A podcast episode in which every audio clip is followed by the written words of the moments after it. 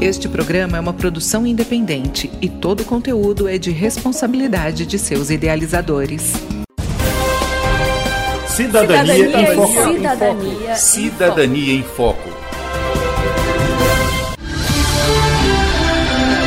A partir de agora você acompanha o programa Cidadania em Foco, jornalismo, informação e cidadania no seu rádio, uma produção do Ministério Público do Tocantins em parceria com a rádio UFT-FM. Olá! Hoje nós vamos falar sobre guarda dos filhos. É muito importante que, mesmo não estando mais juntos, os pais estejam sempre presentes para acompanhar o crescimento e o desenvolvimento dos filhos. E para que isso ocorra, há uma série de leis e obrigações que garantem o cumprimento de deveres de ambos.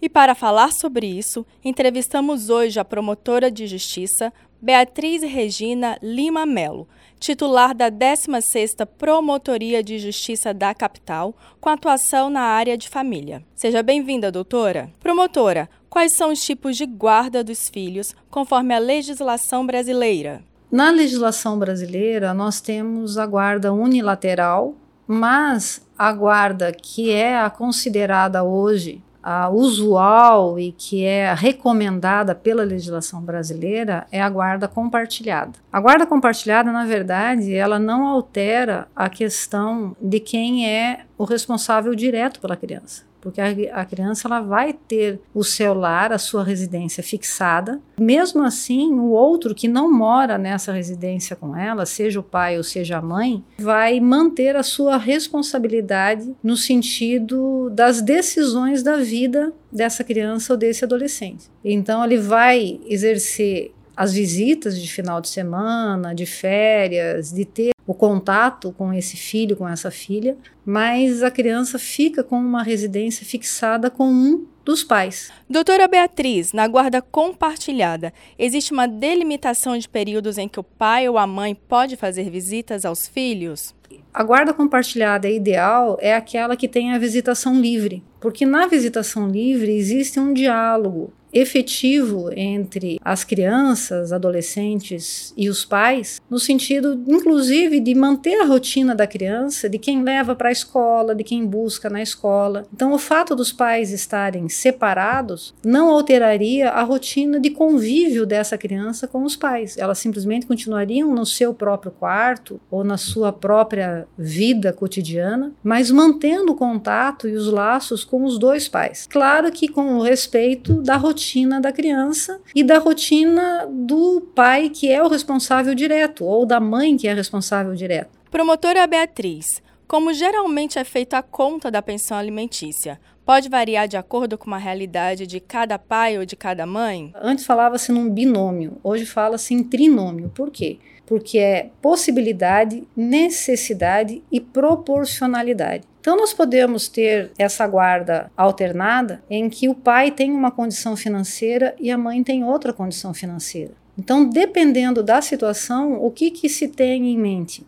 A manutenção da qualidade de vida dos filhos. Então, se a mãe ganha mais que o pai, pode ser até natural que ela faça uma complementação de pensão alimentícia para esse pai no período em que os filhos estejam na casa dele. Mas, normalmente, com relação à pensão alimentícia, o que nós temos é o responsável financeiro pela criança. Esse responsável financeiro normalmente é aquele com quem a criança tem a residência fixada. Então, essa pessoa com quem a criança passa a maior parte do tempo é a pessoa que vai pagar a escola, seja o plano de saúde, que vai comprar as roupas, que vai fazer todas as despesas da criança. Então, normalmente o outro vai pagar a pensão alimentícia para aquele que é o responsável financeiro pela criança. Doutora Beatriz, a senhora faz críticas à guarda nidal, que é quando a criança permanece na casa que era dos pais e os pais que alternam nos cuidados.